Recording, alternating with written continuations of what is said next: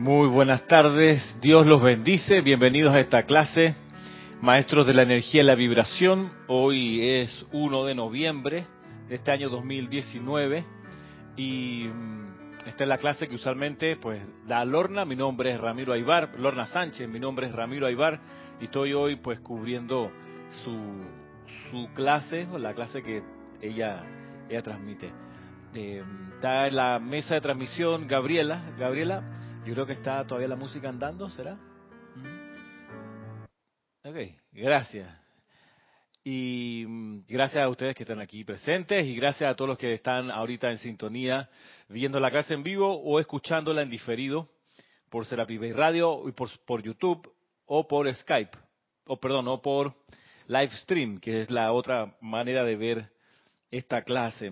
Este es un espacio como los que dedicamos aquí siempre a la enseñanza de los maestros ascendidos, a conocer un poco más acerca de quiénes son estos seres de luz, eh, hermanos que se graduaron de esta escuela, pasando por situaciones, iniciaciones, experiencias tales como las nuestras, y sobre ellas se convirtieron en maestros. Y por ende, nosotros aquí, Elma, aprendiendo un poco más de cómo ellos fue que lo hicieron, a ver si se nos pega. Y logramos nosotros la, maestría también por sobre todas las, las situaciones, algunas más trágicas que otras por las que cada uno ha escogido pasar. Digo ha escogido pasar porque nadie nos manda calamidades. No hay un Dios esperando que nosotros eh, resbalemos con alguna de las trampas que nos pone, nos ponga en el sendero. En realidad nosotros como dioses en embrión hemos puesto cada uno de esos peldaños allí para pasar sobre ellos felices, armoniosos y en paz. Y esa es una medida para saber si lo estamos haciendo en orden y en armonía, si lo que estamos experimentando es felicidad y paz.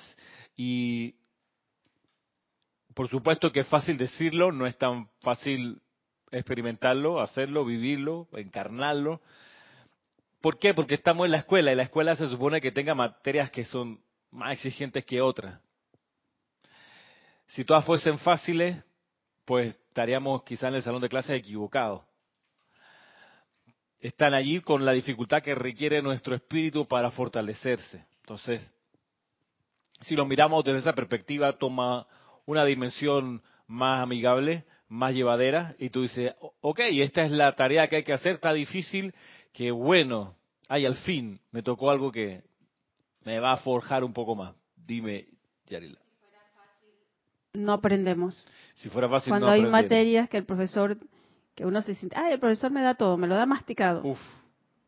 Se te queda algo, pero no aprendes, no, tienes experiencia. No se logra el surco ese que es el que nos cambia nuestra actitud, nuestro enfoque, nuestra motivación. Hay una letra de una canción muy famosa que dice, lo más terrible se aprende enseguida y lo hermoso nos cuesta la vida. Pues que sí, cuando somos estremecidos por experiencias, son las que nos ayudan a dar el salto de repente despertar y decir, ¿sabe qué? Aquí hay algo especial, distinto, algo que tengo que, que enfrentar, que aprender, que agudizar la puntería, que afinar los sentidos, que mantener un poco más de paz. Porque estamos en una época en que hemos entrado a la edad del séptimo rayo, la edad de Saint Germain, y en esta época en la que estamos, se espera que cada uno dé lo mejor de sí. ¿Por qué? Porque esta es la era, lo pueden buscar en el diario del Puente de la Libertad, Saint Germain, volumen 1, que es el que traje aquí para que nos ayude a ver mejor el sendero adelante. En esta era, la era del séptimo rayo, es la era donde cada corriente de vida, cada ángel, cada elemental, tiene que mostrar su cosecha. Es la era de la paz, es la era de la verdad, las eras anteriores, ese no era el objetivo, eran otros. El objetivo es la edad dorada, el objetivo es la edad del séptimo rayo, por el ser el séptimo, el último de los siete, es el momento en que se muestra todo lo bueno, lo mejor que uno ha podido producir. Esto es muy de la ópera, por ejemplo. Los que han visto ópera, los que han visto obras de teatro, pero usualmente la ópera, la ópera clásica, uno tiene la historia, se va desarrollando entran personajes, de repente tú no los ves más y aparecen otros personajes. Hay unos motivos musicales que entran distintos a los iniciales y tú dices, hey, como que te van cambiando la escenografía, hay un, un receso en la mitad, eh, la gente se para de su asiento, va a tomar una champaña, estira las piernas, va al baño, conversa, sale a la entrada, al, lobby, está ahí toda la gente, llaman un timbre que ya es hora de ingresar de vuelta a la ópera, estamos comienza con un motivo musical distinto, entran un personaje que viste al principio con otros nuevos y así pa, va armándose y cuando va encaminándose el final empiezan a aparecer los que habías visto 40 minutos antes, personajes, motivos musicales, lo empiezas a reconocer esto, me parece familiar, y así de repente tienes a todo el elenco en el escenario entonando algún tema de la ópera, algo significativo, y cerrando toda la historia con un gran final donde están todas las voces. Por más insignificante que fue, a veces eso se ve incluso en el ballet, ballet clásico, que de repente unas bailarinas que tuviste al principio de pasadita, ahora están todo el cuerpo de danza en el escenario y están todos los músicos tocando todo lo que hace significativo esa ópera, ese ballet. Bueno, el séptimo rayo tiene esa cualidad. Es el momento donde se tiene, todo el mundo tiene que salir al escenario a mostrar su mejor canto, su mejor obra, su mejor impulso, su mejor precipitación, entonces, es la época en la que estamos, una época en la cual pedimos entrar, una época que nos llama, nos invita, a veces nos impulsa, nos empuja a no ser mediocres en nada, a no ser perezosos, a ser más disciplinados y más perfeccionistas, buscando lo que sea que hagamos, hacerlo todavía mejor, mejor que uno mismo, y es una encarnación, por eso, esta, la que estamos, de mucho avance espiritual si nos metemos en esa corriente. Entonces, parte de la, de la situación en la que estamos, de esta época del séptimo rayo, es que para poder ser así de eficientes, de excelentes, también tenemos que reconocer las cadenas en las que nos hemos ido metiendo, que nos llevan a ser un esfuerzo menor, que nos llevan a ser eh, desordenados, esas cadenas que nos llevan a, desesperarnos, a tener miedo, porque junto con el con este este este gran contexto del séptimo rayo que como les digo nos impulsa a nuestra mejor versión, junto con eso estamos no solo en una época especial, sino en un momento especial. Y el momento especial es un momento único también, un momento donde el eje de la Tierra se está enderezando. Eso trae necesariamente como consecuencia que haya en las masas de las personas, en las ciudades, en los países, incomodidad, desconfort, desasosiego, un no sé qué, por el enderezamiento del eje de la Tierra qué cuestiones aceleran el, enderezamiento del eje de la Tierra, cosas que nosotros conocemos. Por ejemplo, el deshielo de los polos, el deshielo de los glaciares. ¿Qué, son, qué, es un, ¿Qué es un glaciar? ¿Qué es un polo? Es masa de agua congelada, retenida. No solo eso, sino es una masa que pesa, que presiona hacia abajo todo lo que tenga debajo de él. Entonces, en la medida que se va adelgazando esa capa de hielo, las capas de tierra que hay debajo necesariamente empiezan a asomarse porque ahora pueden crecer. Las fuerzas que empujan a, los continentes y a las cordilleras a salir hacia afuera, esas fuerzas que empujan, están o han estado por mucho tiempo siendo aplastadas o impedidas de salir por estas capas inmensas de hielo. Yo he visto glaciares, yo he estado enfrente de uno y esas son cosas gigantescas. Hasta donde yo lo vi hace 20, 25 años atrás, cosas inmensas. Un glaciar es, una, es inmenso, es inmenso. Uno se ve al lado como una partícula absurda, al lado de esa pared, que no es una pared, es un glaciar, que eso no hay edificio de ese tamaño. Más alto que los edificios que se te ocurra, así, pero una masa maciza de kilómetros hacia adentro de puro hielo, de puro hielo. O sea, tú estás a cientos de metros y te da frío nada más porque es como un eh, es congelado. Y si, si sopla la brisa te llega esa cosa seca de frío seco. Inmenso. Bueno eso está retrocediendo se está derritiendo. Eso lo vemos en cualquier reporte climático de los últimos 30 40 años. El de hielo progresivo de los casquetes polares y de eh, los glaciares sobre las cordilleras, las montañas, al punto que la autoridad del Canal de Panamá ha visto que cuando dentro de un, par de décadas sea transitable el Polo Norte la mayor parte del año, porque van a poder pasar los barcos, porque ya no va a haber hielo allí, van a tener que para ese momento haber construido una solución para que Panamá y su canal siga siendo una opción de tránsito marítimo en el mundo. O sea, eso ya, son decisiones mm, eh, políticas que están ocurriendo pues, en países como el nuestro que necesitan que la vía de tránsito siga siendo preferida por las navieras del mundo. Y ya hay momentos en el año donde el Polo Norte se puede cruzar en barco. Porque ya hay áreas donde se ha derretido lo suficiente que los barcos ya pueden pasar. Y les es más corto el tránsito por ahí que bajar hasta Panamá. Entonces, eso está ocurriendo, estamos en un momento así. Ese deshielo produce que el eje de la Tierra se pueda enderezar porque se libera de peso, el peso se distribuye entonces en los océanos.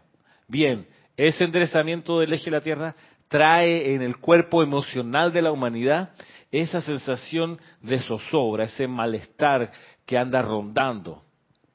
Y es por eso que estamos en un momento cósmico por la entrada del séptimo rayo de un tiempo para acá. Estamos en un momento planetario, el enderezamiento de la Tierra, del eje de la Tierra, y eso nos lleva a estar anticipando las situaciones que van a ocurrir. ¿Qué va a seguir ocurriendo? Eso es como las buenas noticias. Mira, la buena noticia es que la gente se va a seguir sintiendo incómoda. ¿Okay? Va a haber, va a seguir habiendo malestar en las ciudades. ¿Sí? Es como los autos en Panamá. Mira, la buena noticia es que van a seguir metiendo carros a diestra y siniestra sin ningún control. O sea que, ay, qué, bueno que están haciendo un metro para que se alivie el tranque y la congestión automovilística en las calles. Bueno, la noticia es que se va a aumentar ese tranque. ¿Por qué? Porque no hay, no, no se ha puesto el freno a donde hay que ponerlo, que es en la entrada de vehículos. O sea, nadie habla, eso es como tabú, ¿sabes? O sea, no hable esa vaina, no, no diga eso.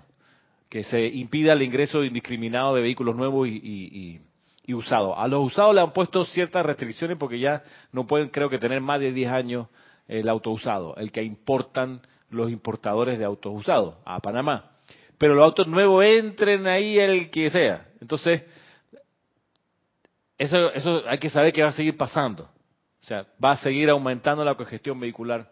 O sea, la única manera es que se construya una ciudad nueva, supongamos en Río Hato, ciudad de Panamá nueva, con calles amplias y aún así, si no controla la entrada de vehículos, eso también se va a llenar.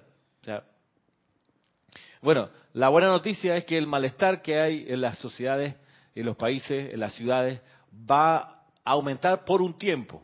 O sea, va a estar ahí pulsando y vamos a estar, por supuesto, como estudiantes de la luz, invocando la disolución de ese malestar, las causas y núcleos. Vamos a estar, por supuesto, poniendo nuestra parte para que sea menor pero no va a dejar de existir por un tiempo. Hay que saber que eso es así. Y lo digo porque una cuestión que, que, aprendí estudiando filosofía y la enseñanza de los maestros, pero en, el caso de la filosofía hay una, una escuela de filósofos que se llama la escuela estoica. Lo digo porque parte de la escuela, del espíritu de la escuela estoica la encontramos en los espartanos que entrenaba Serapis Bey como Leónidas de Esparta. Y ese espíritu también lo encontramos aquí, en este símbolo del pueblo cátaro, el espíritu estoico, pueblo cátaro. ¿De qué se trata? Se trata de lo siguiente, ellos tenían un razonamiento de sentido común. Decían, mira, no, no es recomendable que te desesperes por cuestiones que no puedes controlar. Un terremoto no lo puedes controlar. desesperarte porque se puso a temblar y un terremoto no es muy sensato, hermano. O sea, iba a pasar.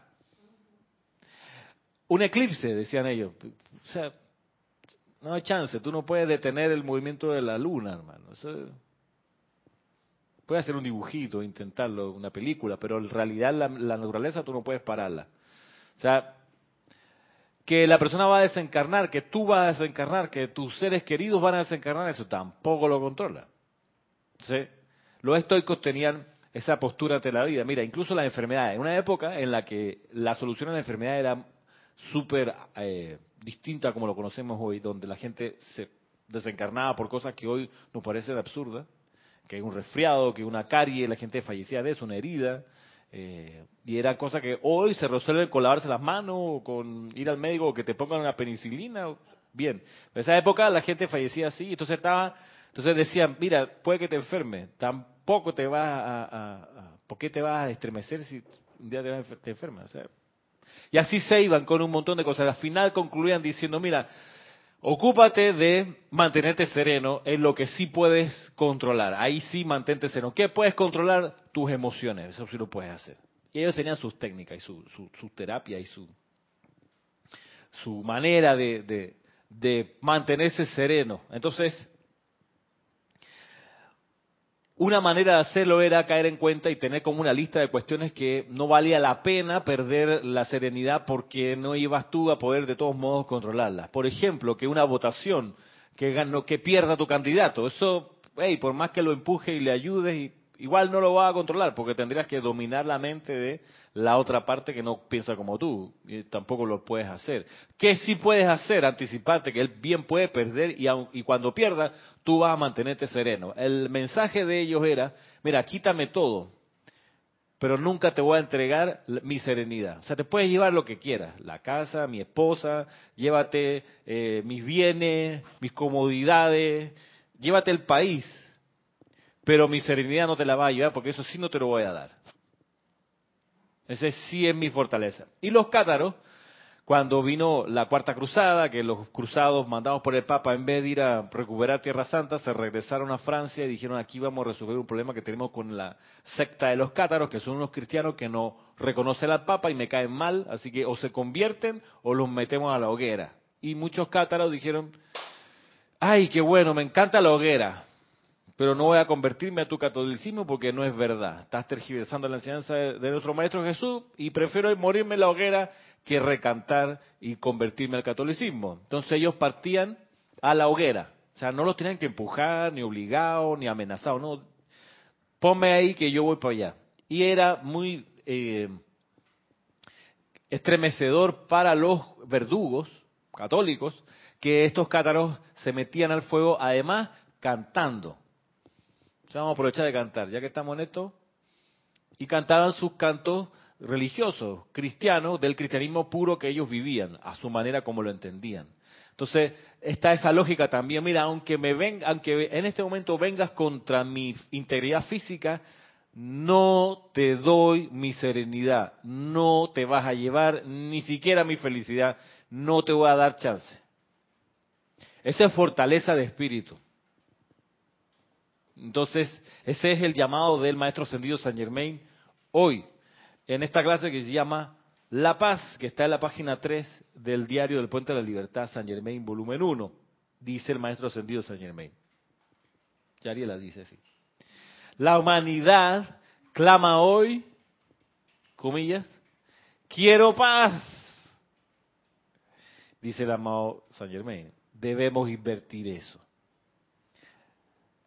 a yo doy paz.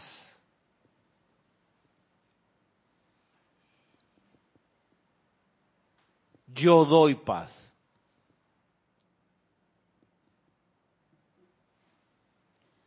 ¿Y cómo hago eso de yo doy paz? Para yo dar paz, yo tengo que conocerla, sentirla, amarla, porque para dar algo tengo que primero haberlo experimentado yo. Claro. Y bien lo dices, tienes que haber amado la paz. Tienes que haberla amado. ¿Cómo tú amas algo cuando lo, lo, vives entero, de cuerpo entero, y te lo metes aquí al corazón y lo sacas por para afuera y lo vuelves a meter? Lo amas, lo conoces, como la canción esa de, de me perdonen la, la, no quiero ser chabacano, pero de Arjona, te conozco desde el pelo hasta la punta de los pies. Sé que roncas por la noche y que duermes de revés. Sé que dice que tienes 20 cuando tienes 23. ¿Sí, no? Dime, Elma. Mira lo importante sobre la paz. Ramiro, mira, ese es algo que es como la comida. Tú vas a comer lo que más te agrada y lo vas a cocinar. Y siempre lo tienes presente porque esa es parte de ti y esa es tu felicidad y tu gozo. Sentir esa alegría de lo que estás consumiendo y comiendo. Así que yo pienso que la paz también se pueden manifestar en esa forma, que lo estoy comiendo, lo estoy sintiendo y lo estoy viviendo en todo momento. En todo momento. Y si se evapora, se acaba, se extingue de algún modo, volver a pedirla, como, como Romeo que no puede vivir sin Julieta, o sea, se me va el aire contigo, me quiero ir a vivir contigo para respirar tu aliento, o sea, meterse tanto en la paz, la amas tanto que la reconoces cuando la tienes, la reconoces cuando se aleja, la amas, la reconoces, la conoces, la invocas, la vives, la inhalas, te vas al retiro, amada presencia, llévame al templo de la paz en Suba, quiero aprender a ser una presencia comandadora de paz, quiero ser discípulo del Señor Surya. Hay una cosa que me impresiona de esa hermandad, es que dicen ellos que el menor de los chelas en Suba, donde está el templo, el menor, se para en la playa y a la ola de 20 metros le dice, paz, aquíétate. Y la ola se aquieta y retrocede. El menor. Nada dice que es casualidad, todo es causalidad. En el libro de los templos de los maestros, causalmente dice que el templo está abierto del 15 de octubre al 15 de noviembre. Ah, mira. Y yo he estado practicando. Ah, sí, yo no sabía. Por eso que me estaba riendo. Y las veces que, las noches cuando uno va a dormir, que uno, y créeme que se siente al día siguiente, se siente que uno estuvo en el templo o recibiste la radiación o algo muy especial porque uno despierta de una manera muy diferente y lo he experimentado en estos días. Que lo haga todos los días porque me estaba acostando tarde por otras cosas, pero cuando lo hago así, como quien dice, o bien, o me mentalizo, al día siguiente digo, yo estuve en el templo, porque lo siento apenas despierto. Sí, pues, así mismo es.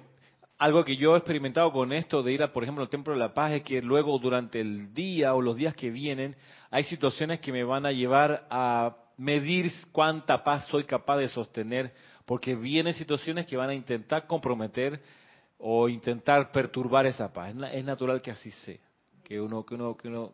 Entonces, la, la, voy, la, ahí la, la disciplina es perseverar y volver al templo y pedir otra vez ser imbuido en esa paz, invocar a los ángeles, de la paz, al punto que seas tal vertida de paz que doquiera que vayas, pacifica. Ni siquiera tengas que decir paz, sino que la paz se deje sentir. Y esto, retomando lo que dice el amado San Germain, la humanidad clama hoy, quiero paz Debemos invertir ese deseo a yo doy paz. Para eso hay que tenerla. O sea, tengo tanta que te doy.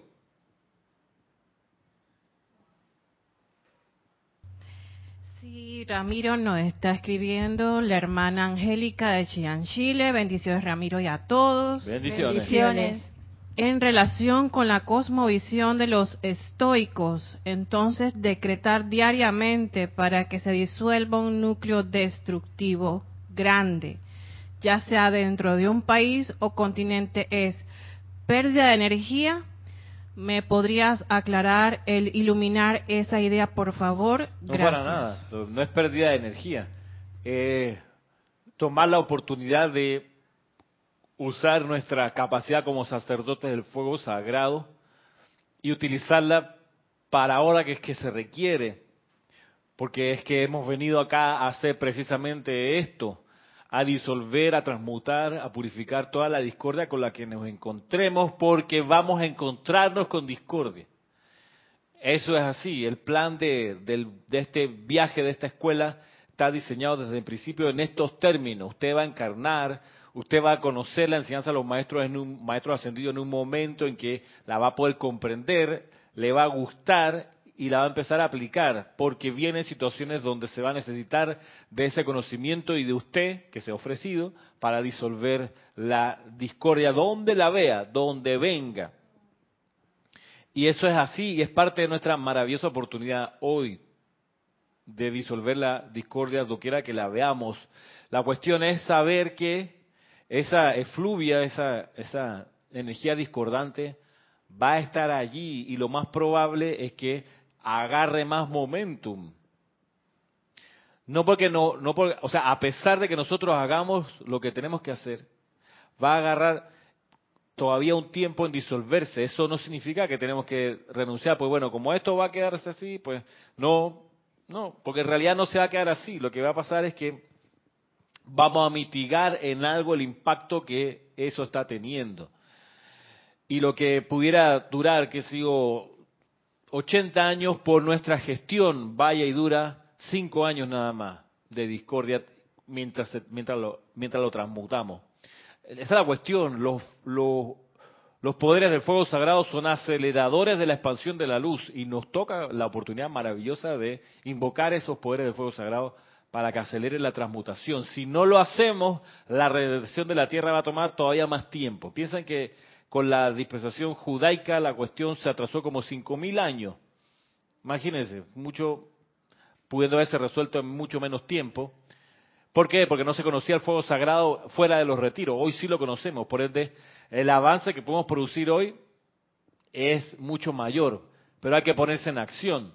Hay que ponerse en acción. Lo que hay que saber es que cuando, cuando parezca que la cuestión no amaina, seguimos.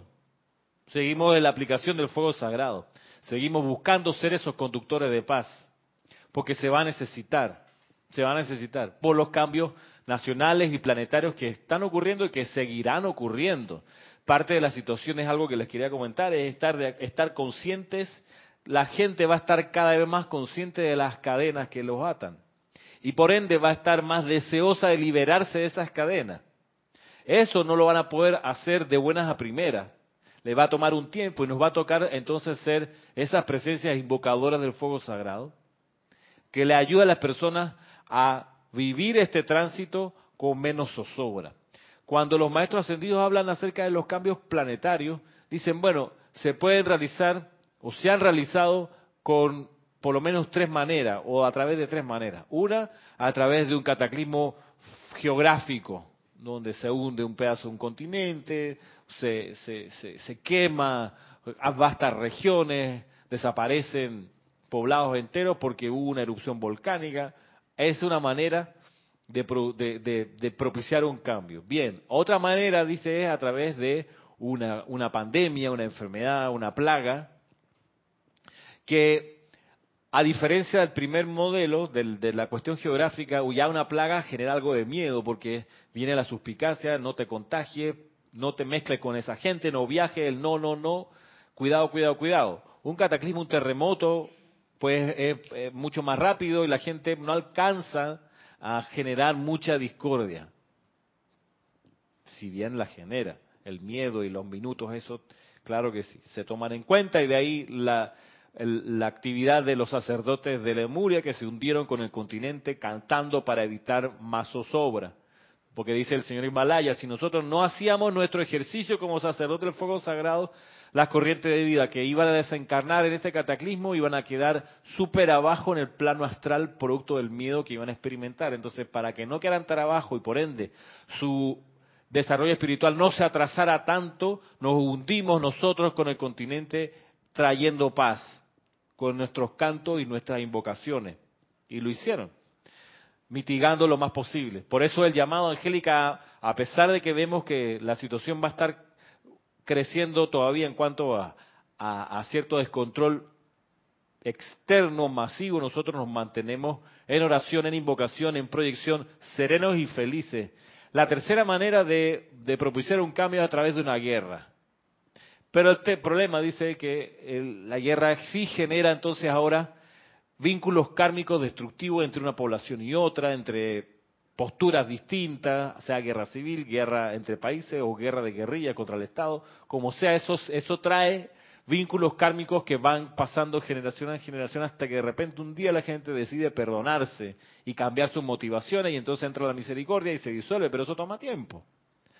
Entonces ocurre el cambio, claro que sí, pero el rastro que deja es cadena, es lento, bien. Entonces, sabemos que eso, esas por lo menos esas tres maneras van a ocurrir. Para cualquiera de ellas, como sacerdotes de fuego sagrado en formación, el llamado es no sumarse a las masas desesperadas de, ay, quiero paz, quiero paz, quiero solución, sino yo soy la solución, yo doy paz. Dice aquí el maestro sentido San Germain, cada miembro de nuestra raza humana es un átomo en el cuerpo universal de Dios. El cuerpo es tan solo perfecto como lo es cada parte. La venida de la paz se logrará a través de la raza humana, no por la raza humana. El sostener la paz es responsabilidad del individuo que está autoconsciente del requerimiento de la hora por aquello lo cual se aferra el hombre, el ser humano, indica en todo momento lo que más precioso le resulta, sea paz o su propia voluntad personal, paz o sus comodidades individuales, paz o sus conceptos individuales. Tomándolo desde otra perspectiva, voy Gabriela, pudiéramos decir que, mira, no te preocupes si pierdes los conceptos que tenías, si pierdes tus comodidades, si no te sales con la tuya porque tu voluntad no se impuso. Ocúpate de no perder la paz. Todo lo demás es poco importante a la hora de poner en la balanza. ¿Qué es más importante? Es sostén la paz. Sostén la paz. No importa si no te sales con la tuya, no importa si la persona que tanto querías hizo algo que tú consideras que está equivocado. Por más que educaste, alimentaste, criaste, no sé qué, y tomó otra decisión. Bueno, no se hizo tu voluntad. Supongamos en el caso de un padre o una madre. Está bien, ¿qué vamos a hacer? Pero no pierdas la paz por eso. Para eso la canción Ligia Elena. Ligia Elena está contenta y su familia está asfixiada. ¿Por qué? Porque se fue con el trompetista de la vecindad y ellos decían, no, si se iba, tenía que casarse con el hijo del doctor fulano de tal. Y ahora ves, entonces dice, es por tu culpa.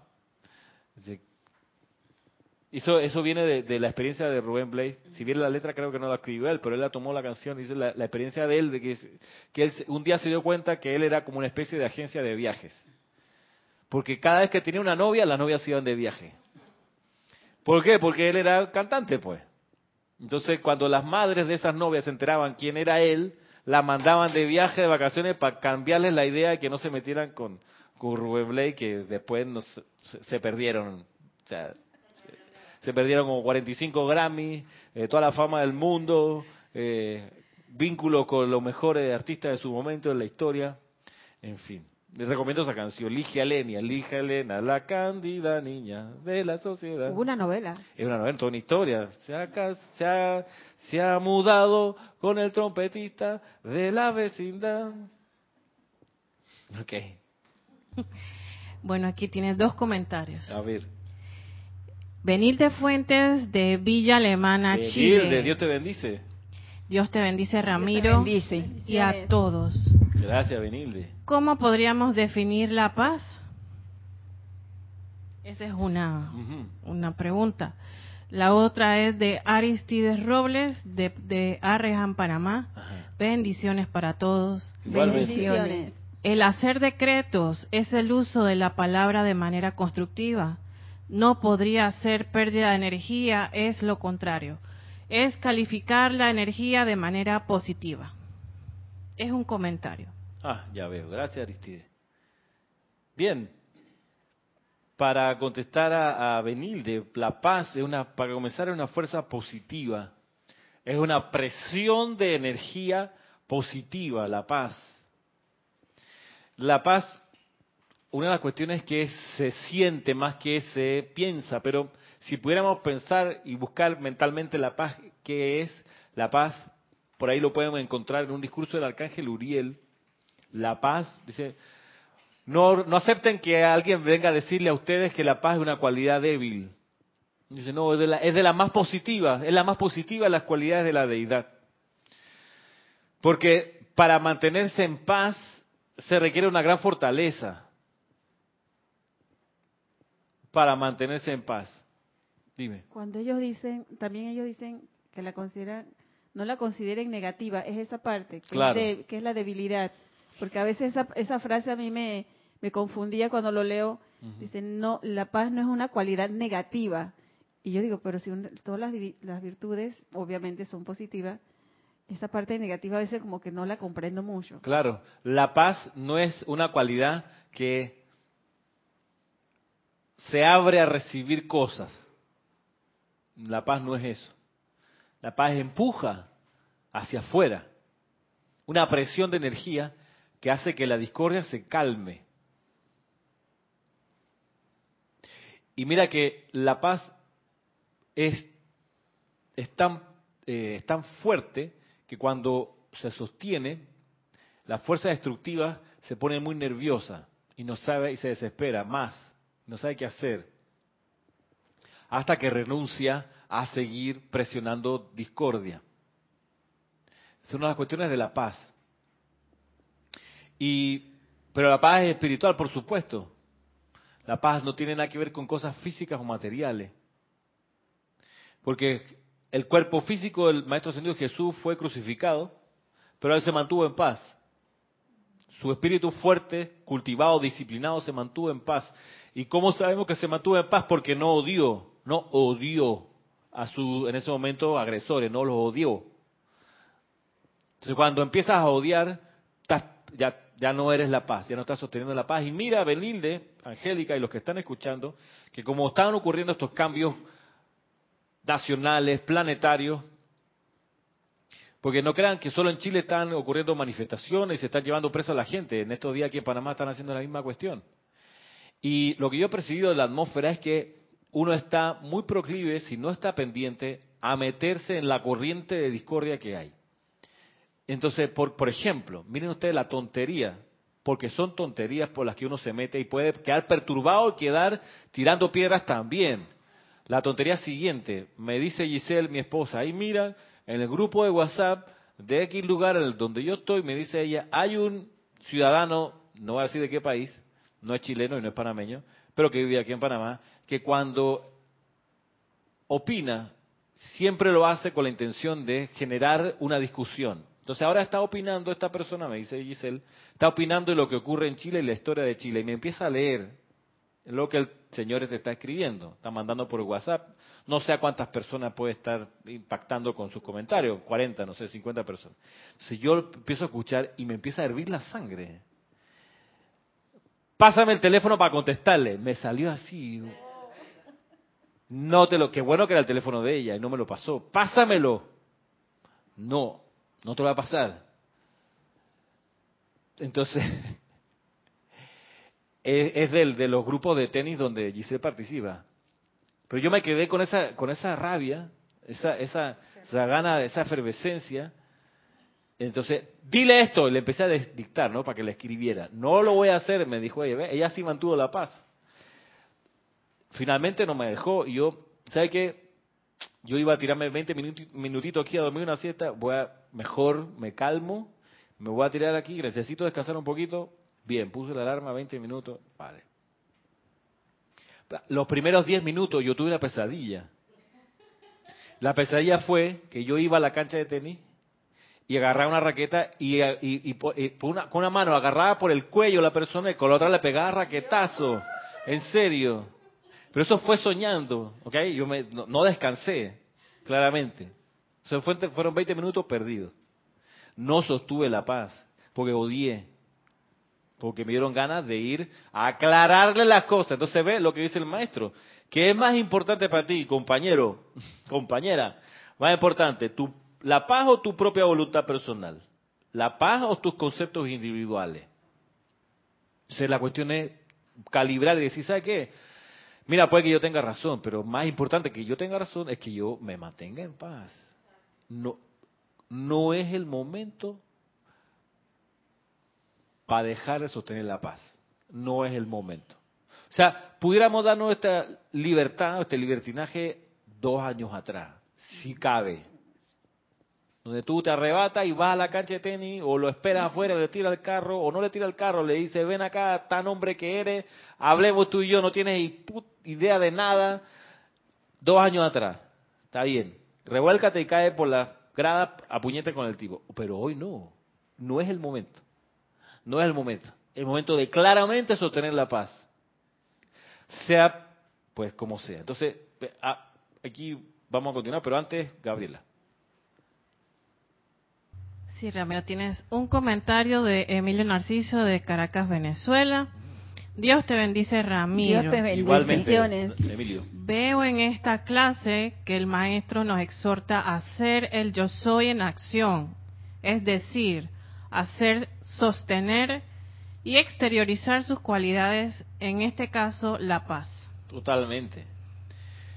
Y mi recomendación es intensificar nuestras visitas al Templo de la Paz, nuestros llamados al Arcángel Uriel, los seres de la paz, a nuestra propia presencia yo soy, al amado Jesucristo ascendido, magnetizar esa llama de la paz en el aliento de la respiración rítmica, o sea, cargar nuestro tubo de luz con la paz, por ejemplo, que eso se puede hacer, dice los maestros que su tubo de luz no sea solo una protección, que lo es cuando lo invoca, sino que aprovechen y háganlo un centro irradiador de cualidades divinas. Dice, una puede ser la paz.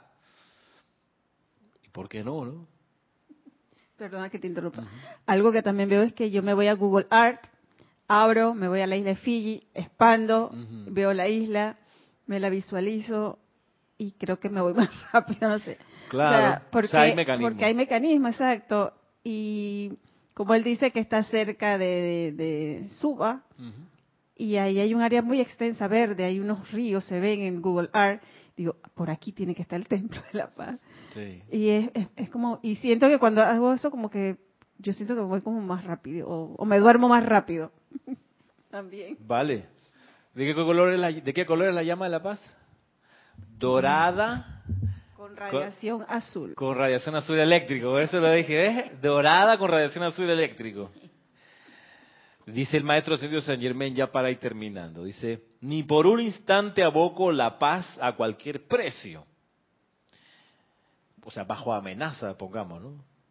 Dice, ¿por qué? Dice, mira, un individuo podrá estar positivamente alineado con lo correcto y no obstante, sus energías individuales podrán estar positivamente cargando vibraciones de naturaleza inarmoniosa y de pugna dentro de la causa a la que sirve. Voy de nuevo, un individuo podrá estar positivamente alineado con lo correcto y no obstante, sus energías individuales podrán estar positivamente cargando vibraciones de naturaleza inarmoniosa y de pugna dentro de la causa a la cual sirve. Eso yo lo he visto pasar. Eso se ve y se vive. Se, se ve. Yo he visto estudiantes de la luz. Mm, tú dices, están en lo correcto, son estudiantes de la luz, parecen muy vinculados a los maestros ascendidos, pero resulta que también los he visto, esos muy encumbrados estudiantes, cargando vibraciones de naturaleza inarmoniosa y de pugna dentro de la causa a la que sirve. Yo lo he visto pasar. Porque aquí nadie está eh, libre, exento de perturbarse y de dejar que entren esas inarmonías, incluso a la causa que sirve. Dice el maestro Ascendido San Germain. ¿Es esto paradójico? Pregunta. ¿Es paradójico? Dice, oh no, no es paradójico. La naturaleza de su mundo emocional, al habérselas con las condiciones, determina si están manteniendo la paz o, ya sea por vanagloria de la propia rectitud, mira, o por otro motivo, si están alimentando las obras del demonio. Dice, bueno, es esto paradójico. Es paradójico que la gente que está en lo correcto pudiera estar además cultivando pugna y armonía. Dice, bueno, mira, no es paradójico, esto pasa. Dice, ¿por qué? Bueno, porque la naturaleza de su mundo emocional, al habérselas con las condiciones, determina si están manteniendo la paz, el mundo emocional, o si por vanagloria de la propia rectitud están alimentando las obras del demonio. ¿Quién es el demonio? No piensen en ningún presidente, por favor ni ninguna entidad política, ni en ningún banco, La ni en tu suegra. personalidad, La personalidad es el demonio. La a eso le energía llaman. negativa. La energía negativa. Y lo que ocurre es que la personalidad en su cuerpo, bueno, el cuerpo emocional que la personalidad usurpa, en ese cuerpo emocional pulsan a veces las cualidades que hacen que uno use el libre albedrío de manera destructiva. Por eso cuando se pide la eliminación del uso destructivo del libre albedrío, lo que se está pidiendo es la purificación del cuerpo emocional. Entonces es algo que nos toca a diario, ¿qué? Purificar nuestro cuerpo emocional, a diario. ¿Para qué? Para que no alimente pugna e inarmonía, porque al cuerpo emocional, con el combinado con el cuerpo mental, se le sube la vanagloria de la propia rectitud y he sido testigo de que eso es así. De que te puedes, se te puede ir la mano y creértela, muy estudiante, avanzado, no sé qué, y estás abrigando la obra del demonio, como dice acá, que es el uso destructivo de la energía. ¿Qué otras cuestiones se pueden hacer, dice aquí, para estar eh, precavido de esto? Que partí con la clase diciendo que la inarmonía es probable, lo más probable es que aumente todavía más en nuestras ciudades, la, incomodidad, la- el desazón, la desazón puede que aumente, pero incluso más todavía si pensamos que estamos empezando el fin de año, donde viene la purificación planetaria con el fuego violeta, viene una intensificación de la presión de luz de los planos superiores y eso hace una especie de emparedado con la flu- fluvia que hay abajo, de modo que se vuelve como más densa y cualquier persona que se inarmoniza se inarmoniza mucho más intensamente en esta fecha que en marzo hace seis, siete meses atrás, por el momento del año en el que nos encontramos. Bueno, de todo esto, debido a que todo esto es así, debido a que todo esto es así, entonces hay que procurar estar más en paz, hay que procurar intensificar sobre todo la purificación del cuerpo emocional individual y también una cuestión que enseñan los maestros ascendidos y que vale la pena empezar el Mahacho dice, miren, ustedes pueden enviar el fuego sagrado delante de ustedes al lugar al que saben que van a ir antes de ir físicamente a él. También pueden enviar legiones de ángeles antes que ustedes lleguen a ese lugar. Tú dices, bueno, tengo que ir a tal oficina, tengo que ir a regresar a mi casa o ir a mi lugar de trabajo o moverme en este medio de transporte. Bueno, antes de salir de tu casa, empieza a proyectar ese fuego sagrado. Supongamos que quieres la paz y empiezas a flamear y a visualizar que proyectas la llama de la paz a ese sitio, a ese medio de transporte, a las calles que vas a caminar y haces un sendero de fuego por donde tú después vas a ir físicamente. Invoca a los ángeles para que vayan delante de ti también. Y eso tómalo como rutina, como disciplina, como aplicación diaria. De modo que no te pillen desprevenido. De modo que estés además contribuyendo al sosiego, a la armonía de la gente que también un día va a pasar por donde tú estás pasando y se va a ver envuelta en esa aplicación que tú anticipadamente descargaste. Sí, tienes dos comentarios. Bueno, un agradecimiento de parte de Blanco Uribe desde Colombia. Dice, gracias Ramiro porque ahora comprendo el porqué de la violencia en unos municipios del país. Porque no aceptan el candidato que ganó en las elecciones el domingo pasado. Bueno, pues. Escribo desde Colombia. Gracias, Blanca. Y nos, ah, sí. nos dice Gloria Esther Tenorio, dice bendiciones. Bendiciones, Gloria. Esther. Bendiciones. Nos dice, gracias mil por esta clase. En este preciso momento estuve a punto de perder la paz en una tontería. Y estoy escuchando esta clase.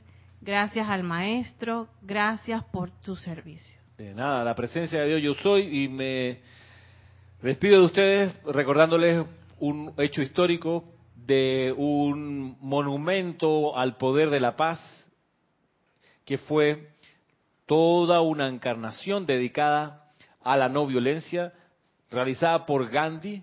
Lo impactante de lo que él hizo es que la paz que generó y que contagió y que promovió entre sus adherentes, la paz consistía en no solo producir la resistencia pacífica, la desobediencia civil ante lo que para él era injusto, que era la presencia del imperio británico en la India, no solo promovía la desobediencia civil, no, promovía la destrucción, sino que no vamos a acatar las órdenes, esa es la desobediencia civil, pero también la no violencia, ¿qué significa? Que no agredían o no devolvían agresiones de las que recibían, que recibieron muchas, mucho palo, mucha persecución, mucha cárcel. Pero no solo eso, el impacto de la paz, decía él, es que no solo nos vamos a mantener en la fortaleza de la paz, porque no, lo, no nos vamos a permitir odiar a nuestro enemigo. Miren ustedes esa victoria. O sea, ese enemigo, esa fuerza destructiva, no me va a hacer que yo lo odie, no me va a hacer que yo le tenga miedo, no me va a hacer que yo intente agredirlo, pero además, decía Gandhi, yo voy a empezar a amar a mi enemigo. Hasta un punto que yo sé que mi enemigo, por la fuerza del amor, me va a devolver amor y la guerra entre nosotros va a desaparecer. Bueno, en esa, eso lo convirtió no solo en estilo de vida, sino en política. Y el tema es que fue tan así que la India, con Gandhi, puso de rodillas al imperio inglés. Y el imperio inglés, que en ese momento tenía el control de una quinta parte de toda la tierra, se retiró de la India el año 1947-48. Y dijo, ¿sabe qué? Tengamos otra relación aquí, es cierto, nos vamos. Y se llevaron, hey, era el imperio inglés, o sea, se llevaron todo el andamiaje, todo, todo se lo llevaron de regreso y era, era donde ellos sacaban toda su, su gran riqueza, vivía de eso el imperio inglés, de lo que conseguían en la India. Pero lo lograron los indios sacar en ese plan. Si los indios con Gandhi hubiesen sido violentos, hubiesen sido, eh, vamos a hacer una guerra de guerrilla aquí, se van ahí, pues, hubiera habido un enorme derramamiento de sangre, hubiera durado décadas y hubiera sido el vínculo kármico infeliz entre ellos súper intenso. Lo que, lo que logró fue distinto, producto de tomar la decisión de sostener la paz. Y con eso nos quedamos hasta aquí. Será hasta una próxima oportunidad. Eh, esta ha sido la clase Maestros de la Energía y la Vibración. Muchas gracias. Será hasta pronto.